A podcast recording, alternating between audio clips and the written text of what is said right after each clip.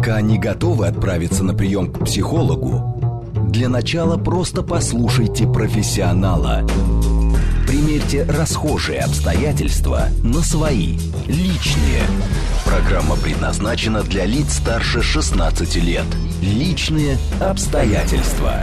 Добрый вечер, дорогие друзья. С вами Вероника Романова. Это программа «Личные обстоятельства», где все самое важное мы обсуждаем вместе.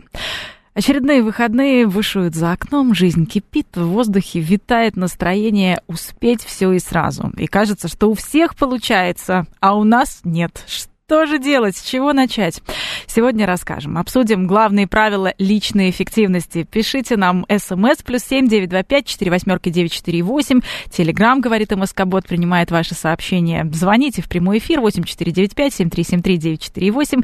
Делитесь э, тем, что вам помогает, или задавайте вопросы. Наверняка они у вас будут, ведь даже гуру тайм-менеджмента или бизнес-тренер со стажем периодически нуждается в подобной встряске. И ее нам сегодня устроит строит психолог, коуч Юлия Овчинникова. Юля, добрый вечер. Вероника, здравствуйте. Ну вот знаете, когда мы говорим про личную эффективность и продуктивность, э, то не всегда вот такая положительная у нас э, реакция, да, ведь тренд на продуктивность, он вообще может перерасти в выдержимость. И когда мы слышим это слово эффективность, у нас у многих такое выражение лица, как будто мы лимон съели, э, потому что мы представляем себя уставшими, замученными, просто вот навьюченными верблюдами. И тут, наверное, важно не путать понятия, да, есть различия между вечно занятыми людьми и действительно продуктивными между эффективным человеком и загнанной лошадью. Да, совершенно верно. Сейчас вообще в нашей жизни вот это стремление к повышению эффективности на работе, оно породило вообще категорически неправильное представление о том, что на самом деле означает продуктивный рабочий день. Это, по моим вообще наблюдениям, привело к тому, что большинство людей стали ассоциировать занятость с продуктивностью. Это вообще сильно разные вещи. Нужно быть комфортно загруженным, а не загнанным.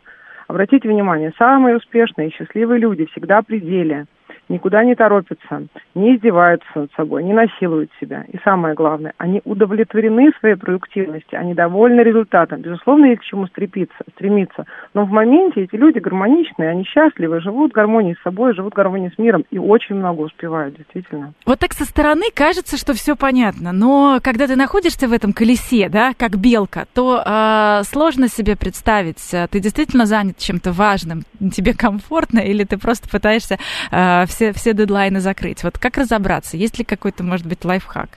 Да, конечно. Есть самое известное такое базовое коучинговое упражнение, которое можно сделать совершенно спокойно, по крайней мере, первый его этап самостоятельно. Многим оно известно, многие его практикуют регулярно, для кого-то это будет откровением.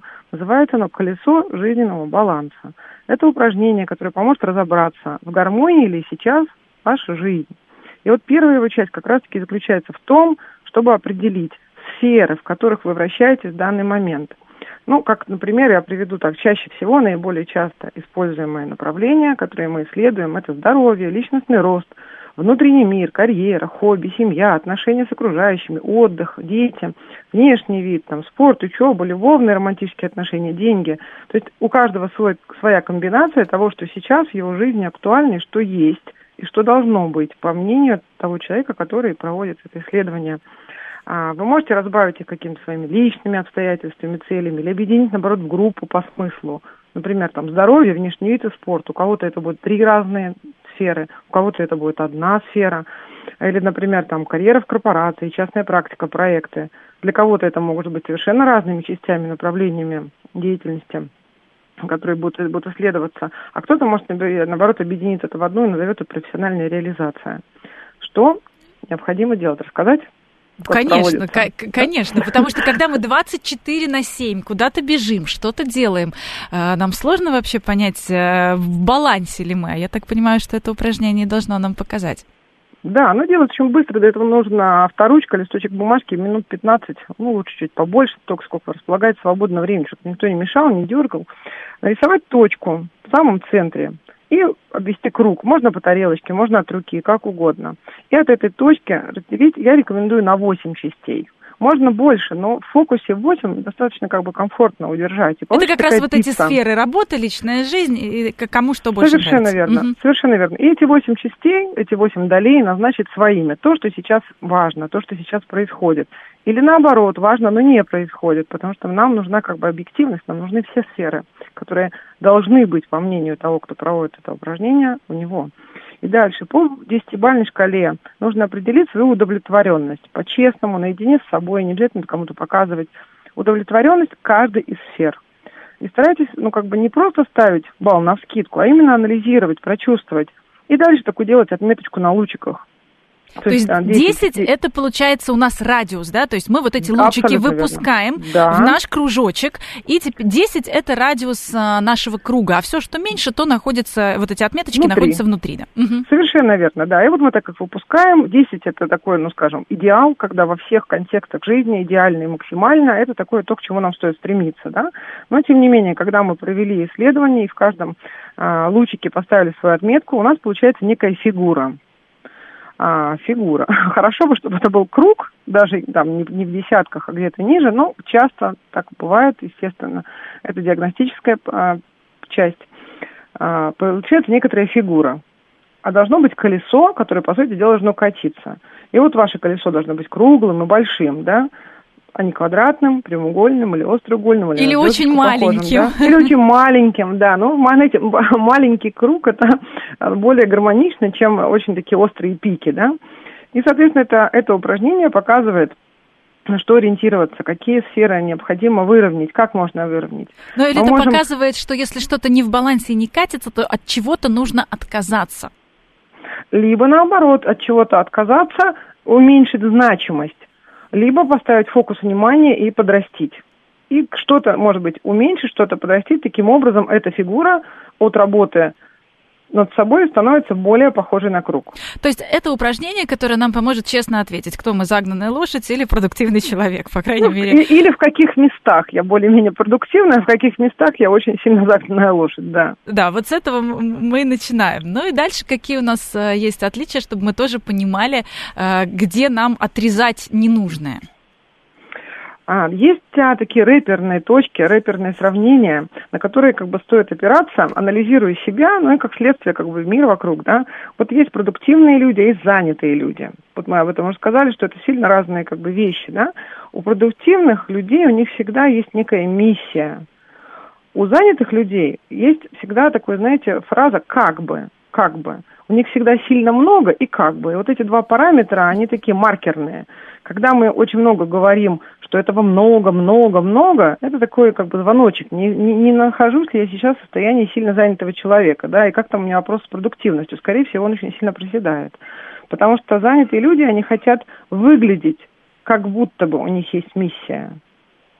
Но, да, жизнь такова штука, что наши цели меняются, мы меняемся, мы впитываем новый опыт, впечатления, значения, э, мы растем – и меняемся, и что-то добавляется, что-то теряет актуальность. И поэтому пересматривать свои цели и планы, корректировать свою миссию, если это необходимо, да, необходимо делать постоянно.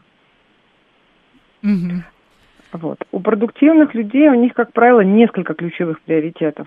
Несколько. В то время как у людей занятых этих приоритетов слишком много. Это вот то, о чем я говорила. Слишком, всегда слишком много занятые люди, они стараются вписать в свой рабочий день как можно больше задач. И от этого это такой как бы фундамент, на который строится вот эта загнанность. В то время как продуктивные люди, они вдумчиво сокращают свой список дел. Иногда даже наполовину от того, что было первоначально подумано, начато планировать, да. И при этом, очень важный момент, они не теряют фокуса на самом главном. То есть занятые люди, о которых сейчас вот общество наше превращается во многих своих сферах, в них таких людей, да, это люди, которые считают, что за 8-10 часов на работе или посвященному работе надо успеть как можно больше. У них огромные списки дел, у них огромное количество задач, и большая часть этих задач в конце дня переносится на следующий. И так изо дня в день, из месяца в месяц, из года в год. Что человек ощущает в такой момент? Наверное, Какие моменты? выгорание, выгорание, Абсолютно неудовлетворенность, и уже вообще Конечно. ничего не хочется делать, и руки опускаются. Конечно. У нас как раз нам Конечно. пишут э, наши слушатели, как бороться с прокрастинацией. Обязательно сегодня до этого дойдем.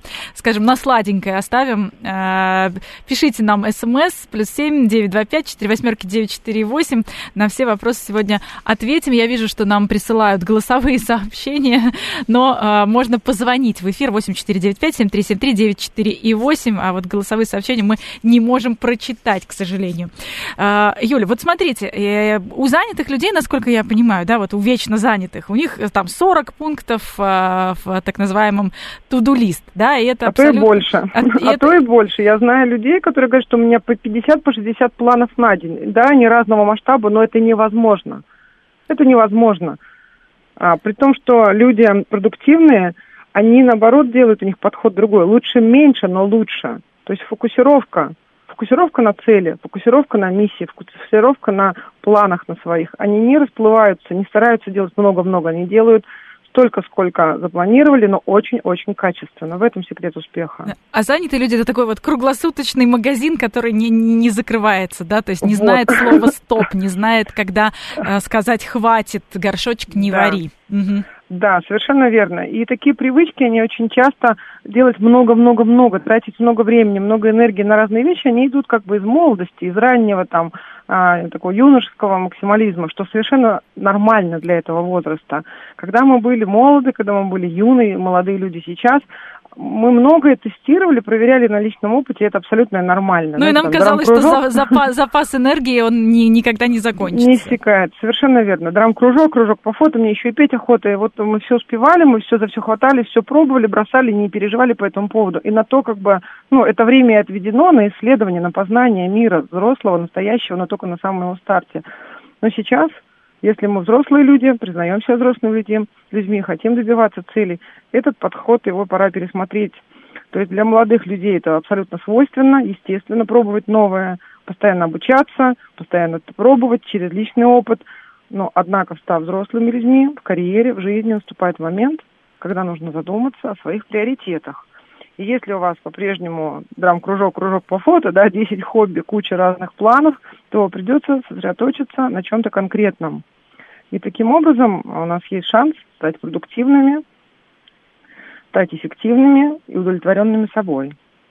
Мгм. Ну, наверное, а, нам тоже нужно какое-то упражнение или, может быть, э, э, какая-то помощь. э, Есть ли что-то, что поможет нам разобраться с приоритетами? Ведь все, как правило, нужно было еще вчера, а мы не успели, и поэтому мы, опять же, не можем из этого колеса выскочить. Совершенно верно. И такая, знаете, расхожая фраза «да, вопрос приоритетов». И совершенно верно, я как бы готова под этой фразой распи- расписаться. У эффективных людей, у них все, как бы у продуктивных людей, у них четко, очень четко расставлены приоритеты. Есть много разных а, технологий коучинговых, которые помогают. Вот одна из тех, которых использую я, та, которая простая, но в то же время очень наглядная, она называется матрица Эйзенхауэра. А, рассказать? Конечно, конечно. А я, я так понимаю, что ее можно наглядно, да, описать? Да, да, она наглядная. Это 4 квадрата. 4 равных квадрата. Просто квадратик делится на 4 квадрата. Верхняя, а, верхнее основ, основание служит две оси. Верхняя ось, ну, как бы горизонтальная, это ось срочности, срочно и несрочно. Ось, которая по вертикали слева подписывается, это ось важности. Важно, не важно. То есть у нас есть два диаметрально э, противоположных э, квадрата. Это важно и срочно, и не важно и не срочно. Условно, да. То есть всего на самом деле их, их четыре. И среди этих четырех квадратов срочно и важно, не срочно и важно, срочно и не важно, не срочно и не важно, распределяются вообще все совершенно дела, все совершенно планы, которые у нас есть. И эта методика достаточно проста, она достаточно наглядная. Если я сейчас не очень понятно ее на словах объяснила, достаточно загуглить, там сразу картинка вывалится в первом же поисковиковом строке. И начав ее применять, потом очень многие вещи мы просто авто автоматически начинаем оценивать и приоритизировать вот на эти четыре категории, потому что это просто, это наглядно. А, если же полностью, ну и понятно, что приоритет всегда стоит тем делам, которые срочные и важные. Это левый верхний квадратик будет, если их там распределить по правилам чтения А, Б, там С, Д. Если же полностью не удается избавиться от занятий делами из квадрата, который не срочно и не важно, это самый нижний правый квадрат, а, то, по крайней мере, мы понимаем, сколько такие дела у нас забирают времени. Если по какой-то причине мы не можем их убрать полностью из своей жизни или не хотим по какой-то причине, такое тоже бывает, по крайней мере, мы уже можем принимать осознанное решение минимизировать эти дела, таким образом приоритет выставляя тем делам, которые и срочные, и важные, или просто важные, но еще не срочные, да? То есть приоритет идет от срочности, от важности. Ну, так вот. мы, по крайней мере, знаем, а, что отрезать, что убирать. Ведь а, откуда появляются вот эти несрочно и неважно? Потому что а, продуктивные люди не торопятся на все соглашаться, да? Вот всегда говорит «да», это на самом деле не про продуктивных людей, это конечно, про занятых. Конечно. Вот занятые соглашаются конечно. на все подряд, потому что отключены собственные чувства. А что нужно мне, да? То есть не ощущают да. каких-то собственных желаний, собствен... личных границ. То есть когда туда Абсолютно вторгаются верно. все и э, садятся на шею, и чтобы ножки свесить. Да, совершенно верно. А, отключение от собственных чувств, от собственных желаний, такая привычка вырабатывается, соглашаться на все, жить из позиции надо, она приводит вот к такой загнанности. Когда человек в какой-то момент останавливается, не может себе ответить, что он вообще сейчас делает, для чего он делает, хочет, не хочет, об этом даже вообще вопрос не стоит. То есть такой полный вообще автоматизм и захват, а, э, как будто бы как будто бы, очень важный момент, чужо, как будто бы кто-то захватил жизнь этого человека и ее использует. Да? А, потому что нет планов. Продуктивные люди всегда очень четко определяют план действий. У них есть, знаете, а, свой собственный навигатор. Вот мы сегодня его как раз и выстраиваем. Вот эта вся матрица да. Эйзенхауэра, колесо да. баланса, с которого мы начали, это у нас такие отправные точки, когда мы в навигатор забиваем хотя бы исходное и то, куда мы движемся. Совершенно верно. Только продуктивные люди в навигатор заносят точку А и точку Б как минимум, а как максимум, чтобы стать максимально продуктивным, они выбирают и берут ответственность на себя за этот выбор между несколькими маршрутами, либо делают альтернативные маршруты. Как я попаду из точки А в точку Б? То есть планирую я попасть вот так, но может пойти что-то не по обстоятельствам. У меня есть маршрут, запасной план, а если вот так, то тоже запасной план. И это тоже яркое отличие, да? В то время как люди заняты, они хватаются сразу. У них нет привычки остановиться, соединиться с собой, соединиться со своими чувствами, со своим разумом, составить план, посмотреть альтернативу, посмотреть опыт других людей, чтобы колесо не изобретать, да, велосипед. Они сразу начинают действовать, хватаются, совершают очень много хаотичных или вообще ненужных движений, действий, невероятно от этого устают, выгорают, злятся, обижаются, разочаровываются. А все начиналось с того, что не было плана. Ну, а вот что касается результатов, вот эм, в итоге результаты у, знаете, вот можно же сделать там 50 э, дел, но тем не менее чувствует себя, ой, я молодец, я сделал 50 ненужных дел.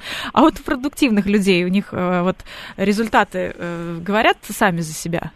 Да, совершенно верно. Людям продуктивным им себя пиарить не надо. Им себя восхвалять не надо и приподнимать себя за счет других людей тоже не надо.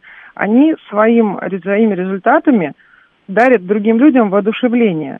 И люди сами про них рассказывают этому миру. В то время, то есть они на самом деле достаточно скромные люди. Посмотрите, все люди успешные, продуктивные, они скромные, они сами про себя ничего не говорят. Если их спрашивают, они, ну, ну повезло, я старался, вот у меня, значит, так получилось. То есть у них нет необходимости как-то выпячиваться, и на это они силы и ресурсы свои не тратят. В то время как люди занятые, они всем рассказывают о себе в первую очередь, о том, как они заняты, как сильно они заняты, как много они работают, как сильно они устают – но здесь и еще, это очень важный маркер. Здесь еще очень важно, что те, кто очень много пишут в соцсетях о том, сколько они делают, как правило, а, только и пишут в соцсетях. А если это действительно продуктивные люди, то у них есть SMM-менеджер, который ведет э, да. э, отдельную часть э, вот этой работы, которая огромная на самом деле. И если ты занимаешься реальными делами, то, конечно, ее просто некогда, э, просто, просто некогда делать. Но, Юль, вот смотрите, мы э, сейчас говорили о том, что очень э, сложно переключаться, очень сложно выбирать приоритеты приоритеты, мы более-менее с приоритетами вот как-то пытаемся разобраться, но э, если э, все-таки нам э, сложно держать фокус внимания, вот если какая-то еще техника, которую вы можете подсказать, которая поможет нам удерживать внимание на действительно важных вещах и не бросаться на горячие задачи, помогать всему коллективу подряд, спасать, значит, мир, который тонет без нас из-за того, что они э, вовремя в сроки не успели. Вот как, как, как сфокусироваться?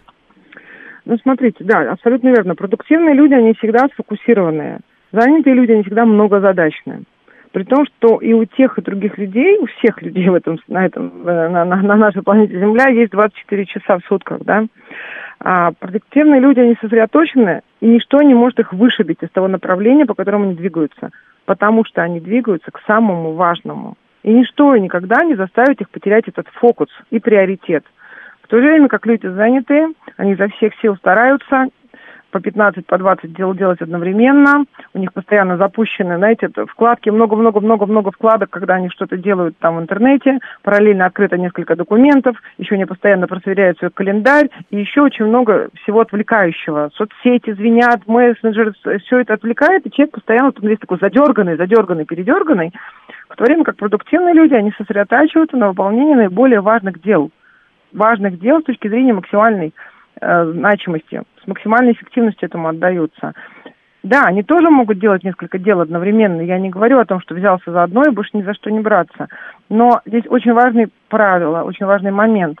Они объединяют важную задачу с какой-то комплементарной задачей, с не очень важной. Если у людей занятых все задачи равны, они не приоритизированы, они все валом как вот наваливаются, они вот пытаются в этом разобраться, что невозможно. У людей продуктивных есть четкий приоритет. Например, ну вот, например, а, если мы там, не знаю, ждем посадки самолета. Да, за это время мы можем просто сидеть и ждать. Но в это время продуктивный человек найдет себе чем заняться, у него что-то приготовлено. Ну, он, условно, может какой-то маленький пост написать, какую-то маленькую заметку. Там, женщина, которая ждет ребенка с занятия, она может просто сидеть в соцсетях, там, э, свайпить ленту, да, или болтать с мамашами ни о чем совершенно соседними, да, а может сделать какую-то, там, если она на фрилансе, какую-то задачу выполнить что-то делать, да, то есть продуктивные люди, а, они а, также осознают, что они должны, могут выполнять две задачи одновременно, только если другая менее важная и требует совсем немножко внимания и энергии. То есть 80% значимых задач дополняется 20, которые так вот по ходу дела решаются. Это тоже то, что как бы задваивает время. Не в ущерб ни первой, ни второй задачи. Угу. Ну, а бывает так, что сложно сконцентрироваться и не свайпать ленту. И когда все мессенджеры одновременно начинают, знаете, кричать, что, что там приходят какие-то уведомления, конечно, сложно не переключаться. Здесь что делать? А, поставить себе приоритеты, выключить звук, поставить себе таймер. Знаете, есть техника, она очень известная тоже, наверняка многие наши слушатели ее знают, называется метод помодора, помидоры по-русски, да. Итальянский студент в 80-е годы а, Франческа Черилла ее придумала, она сейчас пользуется популярностью, и тот, кто не пробовал, обязательно надо попробовать для того, чтобы свое представление составить. Возможно, это будет тоже вашим методом. Она подходит не всем, но попробовать имеет смысл с теми задачами, которые имеют как бы, ну, какую-то периодичность. Что сделал товарищ Кириллу, да, он готовился к экзаменам и не мог сосредоточиться. То есть он оказался в той позиции, в которой, в положении, в котором мы часто находимся, да. Он завел себе кухонный таймер, знаете, такие фарфоровые таймеры в виде помидора. Оттуда название техника это взяла, потом он довел уже до полноценной системы развил, и вот сколько лет уже ей люди пользуются. Да, сейчас есть специальные таймер. приложения для, э, я видела, да, для разных э, моделей телефона. А, вот, даже я, вот видите, не знала, как даже есть приложение помидоры. Вот, помидором называют отрезок времени в 30 минут. 25 минут из этих 30 отводится на работу, а 5 минут на отдых. То есть в простом виде это выглядит так. Вы составляете себе список задач на какой-то интервал, кратный 30 минутам, да? Учитывая свои приоритеты обязательно. Не просто по списку, а учитывая приоритеты.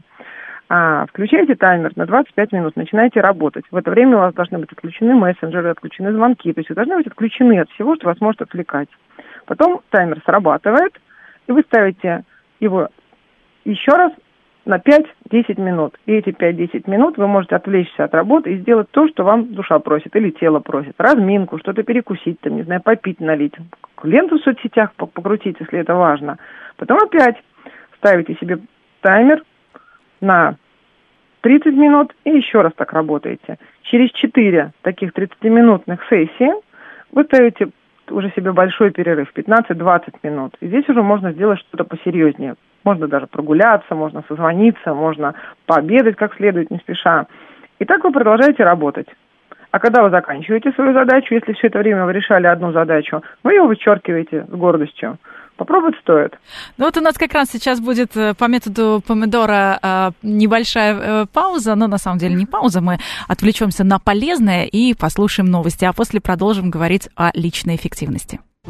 Пока не готовы отправиться на прием к психологу, для начала просто послушайте профессионала. Примерьте расхожие обстоятельства на свои, личные. Еще раз добрый вечер. Я приветствую всех, кто, возможно, к нам только что присоединился. Меня зовут Вероника Романова. Это программа «Личные обстоятельства». И сегодня мы обсуждаем правила личной эффективности и продуктивности. Пишите нам смс плюс семь девять два пять четыре восьмерки девять четыре восемь. Телеграмм, говорит МСК Бот, принимает ваши сообщения. И звоните в прямой эфир восемь четыре девять пять семь три семь три девять четыре восемь. Отвечаем на ваши вопросы вместе с психологом, коучем Юлией Овчинниковой. Юлия, еще раз добрый вечер. Э, добрый вечер. Юлия, вот мы э, закончили начали с вами говорить про метод помидора, а о том, как он работает. 25 минут мы работаем, 5 минут мы отдыхаем, 4 сессии и затем э, перерыв побольше. Но э, кому не подойдет э, техника помидора? Техника помидора не подойдет тем, а кто, знаете, такой плавающий формат работы тем, кто, чтобы работать, надо пройти, войти в такое определенное состояние, состояние потока, такое состояние, когда вы полностью включены в процесс, и только вход в него может длиться там больше, чем полчаса. Естественно, это не подойдет. Если вы работаете в команде над общей задачей, тоже так не подойдет. То есть пока там все сонастроились, уже 30 минут и прошли, конечно, нет. А есть еще люди, которым надо дольше времени. Они долго, знаете, как бы запрягают, потом им надо долго ехать. Конечно, их это только будет разбирать. Поэтому этот метод годный, но не универсальный, безусловно, как нет таких методов универсальных вообще никаких. Угу. Ну, э, то есть у нас э, самое главное, конечно, что помогает нам э, делать метод помидора, это не отвлекаться, да, а просто да. самому себе сказать, сейчас я, значит, на 25 минут займусь действительно важным, сделаю над собой усилия, потренирую свою волю, а потом чуть-чуть отдохну. Да, совершенно верно. Продуктивные люди не всегда знают, когда взять паузу. В то время как а, люди занятые, они, ну, они постоянно, они постоянно они делают все мгновенно. Вот пришло сообщение, все, они все бросили, отвечают на сообщение. А потом злятся что смартфонов идет атака из-за соцсетей. Вот те люди, которые очень сильно не любят чаты, это, скорее всего, люди, которые не достаточно продуктивны, потому что их эти чаты отвлекают, хотя это удобный, очень годный инструмент. Они не могут отложить на потом, хотя, собственно, чаты для этого и созданы, чтобы отвечать в удобное время. А, занятые люди всегда отвлекаются. У них нет системы. И они отвечают и, всем, и, они хотят всем сразу да, помочь, да. они такие рас, рассей, рассеянный свет. А, Юля, да. ну вот, а что касается начальников, а, как вообще а, продуктивные люди и занятые люди относятся к чужому труду?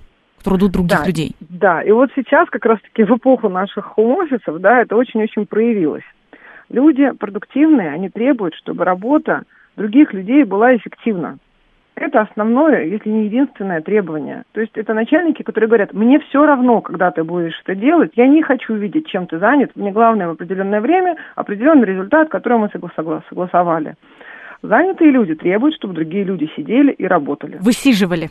Высиживали, да, совершенно верно. Таким образом, они как бы снижают свою тревожность, и им кажется, они живут в иллюзии, что это как бы все, все под контролем и все делается. На самом деле, нужно понимать, что это не так, да. То есть занятые люди, они сами всегда прикованы к своим столам и требуют, чтобы другие были также прикованы. И они вообще как... не любят э, перерывы, когда другие люди себе устраивают. Точно. Вот знаете, а, есть люди, которые все успевают, но при этом успевают и какую-то вот культурную программу. То есть успевают куда-то сходить, что-то посмотреть. И вот а, других это очень сильно раздражает. Вот, наверное, мы замечали, да, особенно когда а, да. около кулера в офисе что-нибудь обсуждают. Вот да. по поводу отдыха отдыха. Нам просто, я сейчас объясню, нам а, пришло сообщение от слушателя, какая продуктивность, весна, витаминоз, экология, а, значит, ухудшается, курение, а, а, стремление женщин похудеть, вот откуда брать энергию.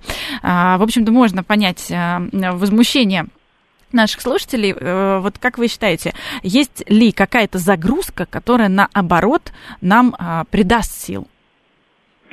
А, конечно, конечно. Если мы себе спланировали и мы сейчас переходим от приоритетов к планированию, тогда эта нагрузка, она будет нам спланированная, мы на нее будем рассчитывать. Прежде чем мы ввязались что-то делать, мы примерились. Вот сейчас авитаминоз, и мне надо спланировать на два часа больше проводить времени, чтобы потреблять витамин D ну, в естественном виде, да.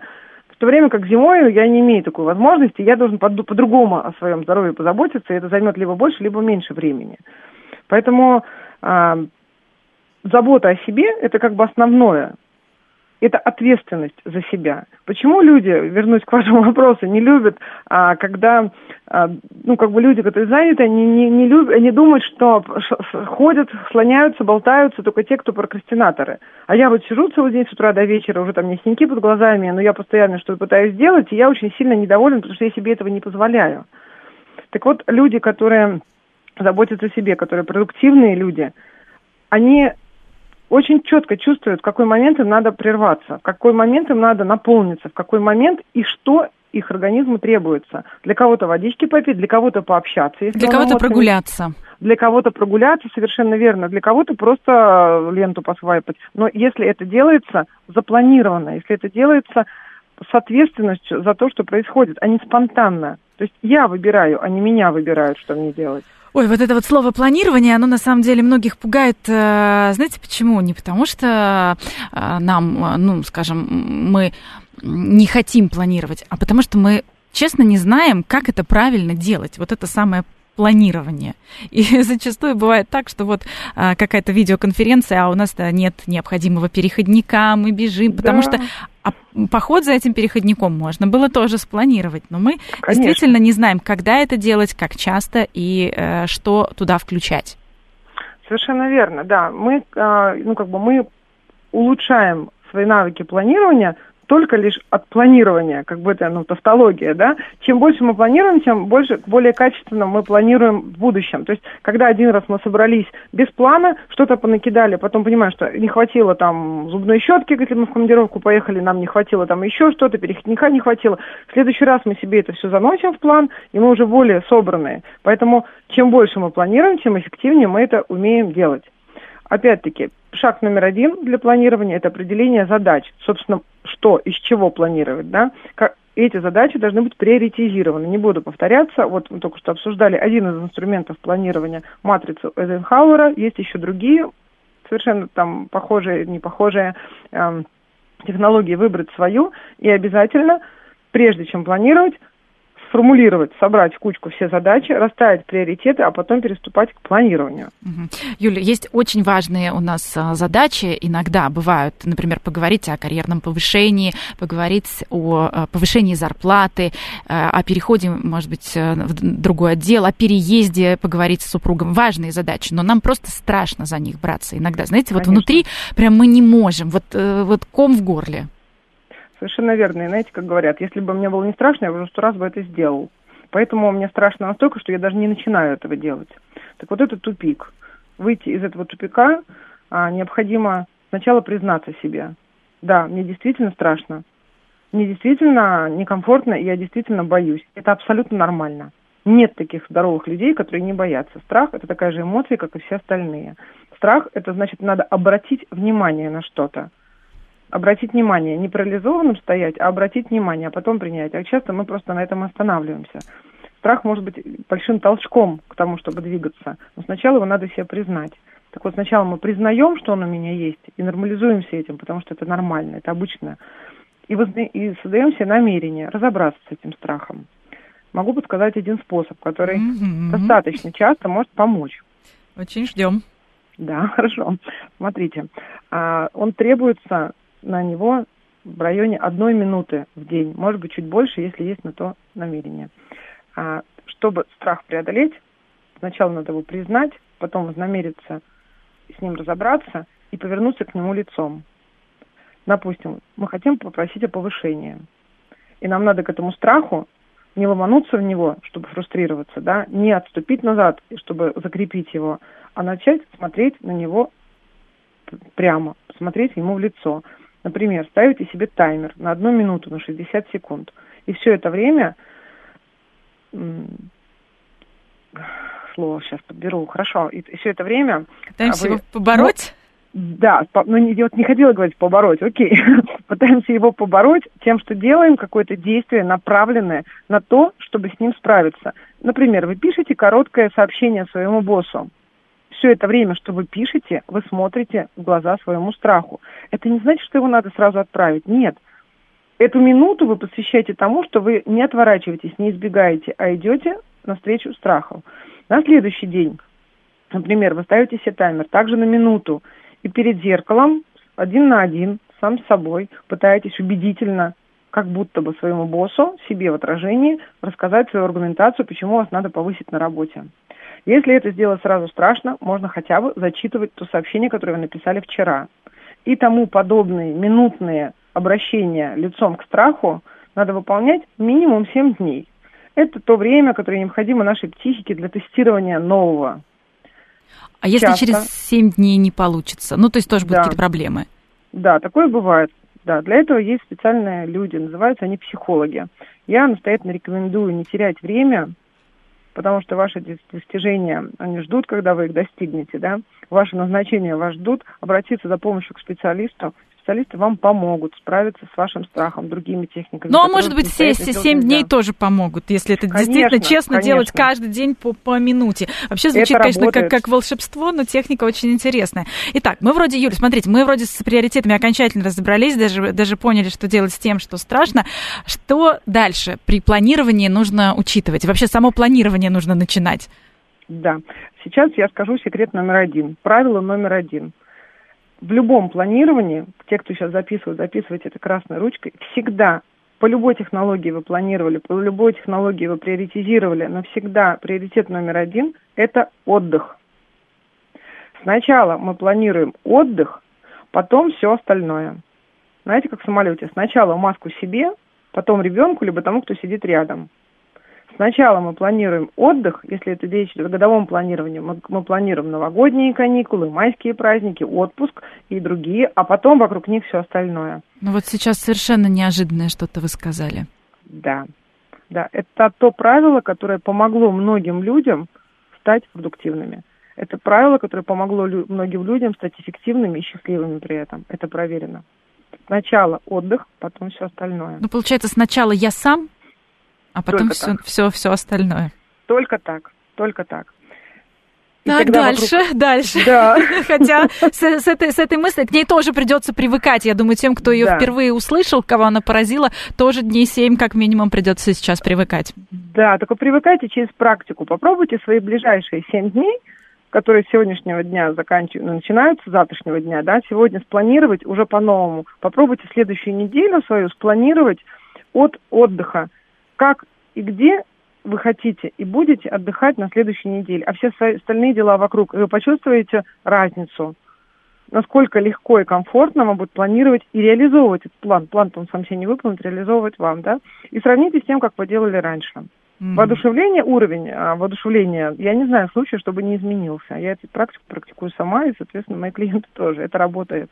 Потрясающе. Ну, допустим, мы спланировали отдых. С этим, я надеюсь, что э, не будет э, сильно больших проблем. Хотя иногда отдых тоже себе придумать и спланировать, это тоже большая работа.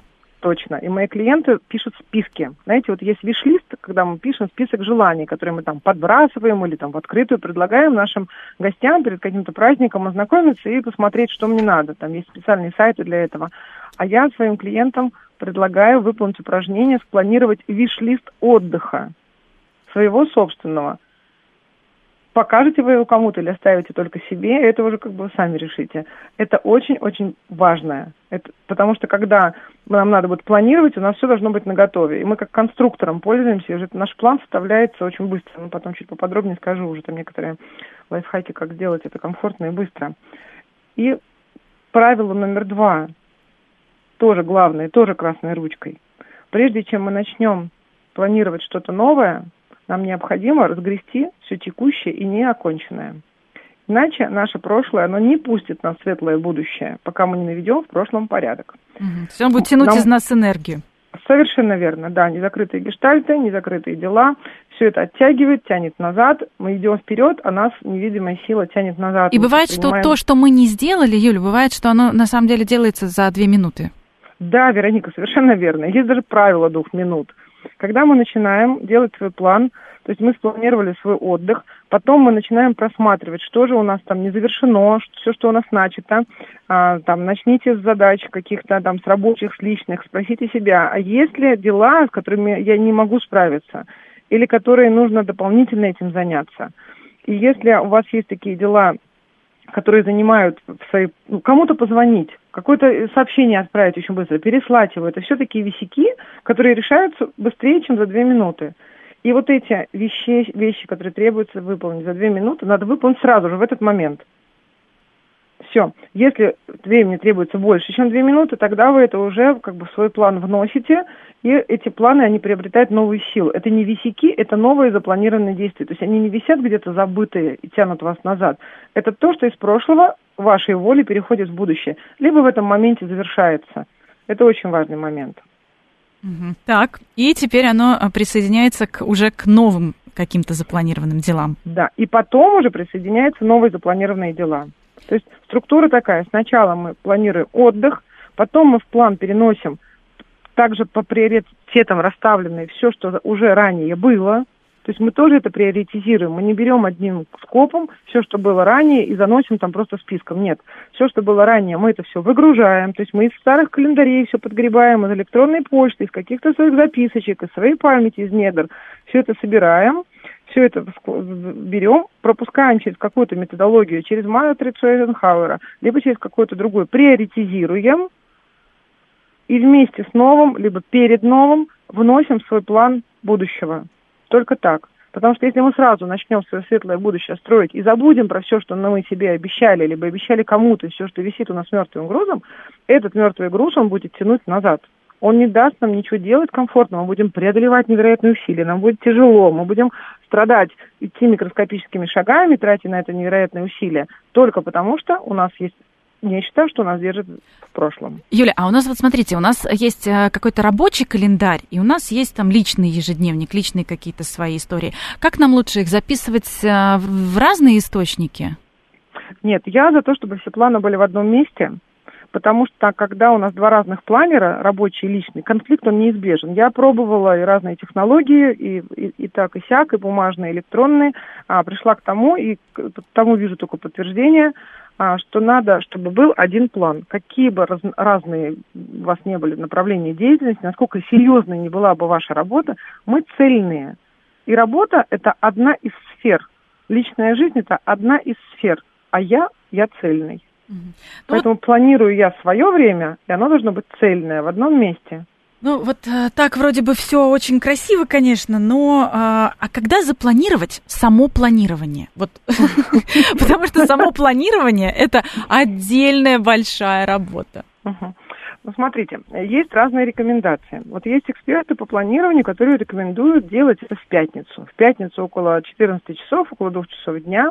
А, утверждается, что интеллектуальный творческий потенциал в это время на максимуме. Но я скажу так, идеальное время можно вычислить и определить только через свой собственный опыт. Тестируйте варианты сами.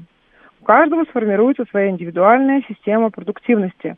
Чем, собственно, продуктивные люди отличаются? Своей собственной системой. Да, она не изобретена с нуля.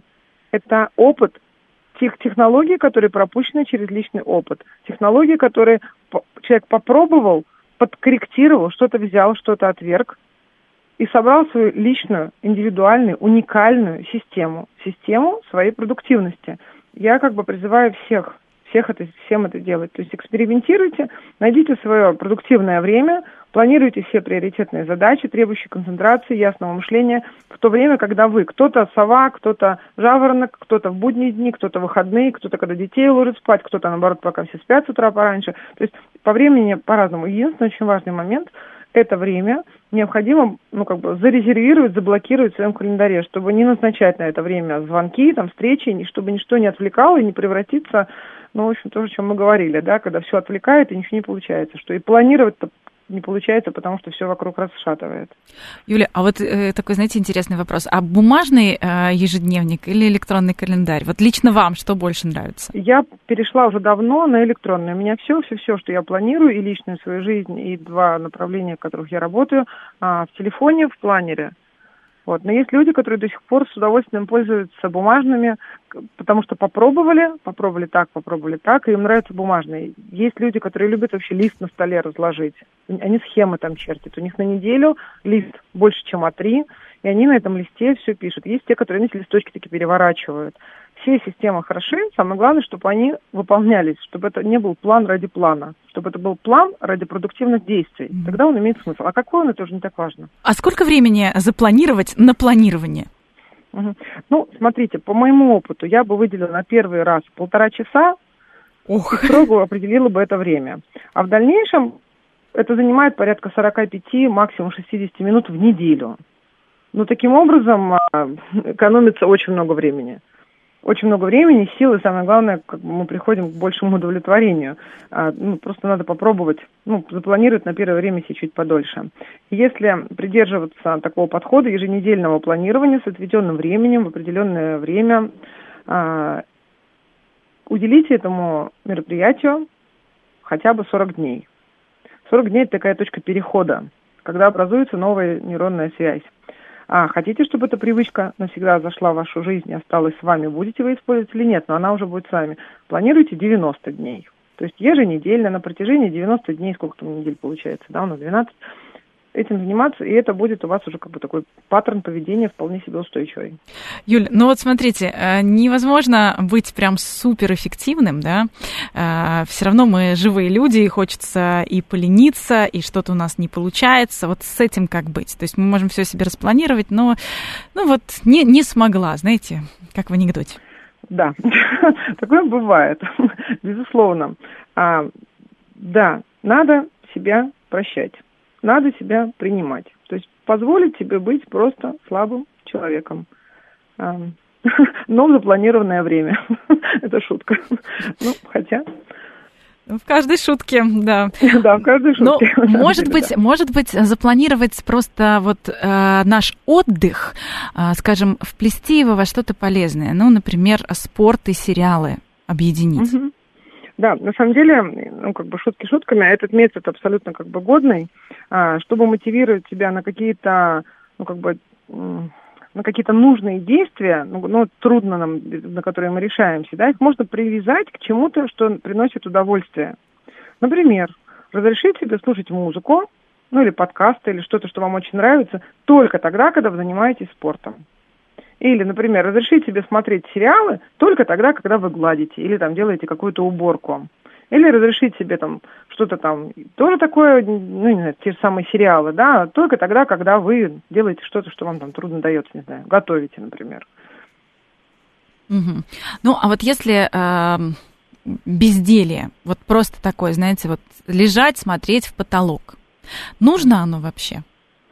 Ну, знаете, безделье безделью рознь. И само безделие, по сути дела, если честно себе признаться, оно не приносит удовольствия. Напротив, оно, знаете, как бы изматывает, а потом очень жалко потраченного времени. И так вообще ну, к отсутствию отдыха может еще и чувство вины прибавиться. Ну, что тоже не очень здорово, да? Угу. Ну, то есть, если нам нужно что-то начать делать, то лучше все-таки начать и делать. Что может помочь еще дополнительно нам, ну, не соскочить, скажем так? Может быть, публичные обещания, может быть, какие-то споры с друзьями? Да, смотрите, публичные обещания это хорошая штука, но для этого необходимо чувствовать в себе достаточно эмоциональной энергии. Потому что когда мы даем обещания, мы свою энергию отдаем наружу.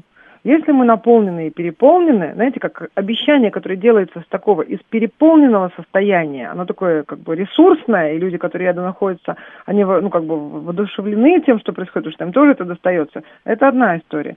А если человек и так еле живой, уже у него вообще он истощен, энергии никакой нету, и его там взяли на слабо или придавили, или он там сам с какого-то дура взял обещание дал, как он потом его будет выполнять, если он его из такого состояния нересурсного дал? Вот так я не рекомендую. Но если у вас есть как бы эмоциональная энергия, вы готовы ее отдавать, да, это очень даже как бы действенно. Давайте обещания другим, заключайте пари, а, привлекайте свидетелей, собирайте компанию, давайте друг другу, делайте какой-то банк. Там денежные, например, да, когда люди собираются, тренируются, и тот, кто пропускает, тот штраф какой-то платит, там все на него потом, не знаю, кроссовки себе покупают. Вот. Напишите там в соцсети пост обещания. Это все, это все работает, да, мы люди как бы социальные, мы ориентированы на отклик, и мы в этом можем получить себе помощь, поддержку, конечно. Ну и, наверное, если у нас что-то получается, то лучше это тоже фиксировать, да, такой дневник успеха. Да, дневник успеха. Это очень частая, как бы такая известная психотерапевтическая практика, когда мы заносим свои достижения, мы этим подкрепляемся, потому что мы можем а, подкрепляться историями других людей, это действительно действенно. Мы можем подкрепляться историями из фильмов, а, из книг. Но самое большое подкрепление, самый сильный как бы опора – это свой собственный опыт. Спасибо, Юля, спасибо да? большое. Пусть у каждого будет толстый-толстый э, дневник успеха, большой, красивый, любимый, и чтобы он продолжал заполняться независимо от того, каких размеров он уже. Спасибо большое. Мы обсудили сегодня с психологом, коучем Юлией Овчинниковой правила личной эффективности и продуктивности. До встречи через неделю. Это программа «Личные обстоятельства».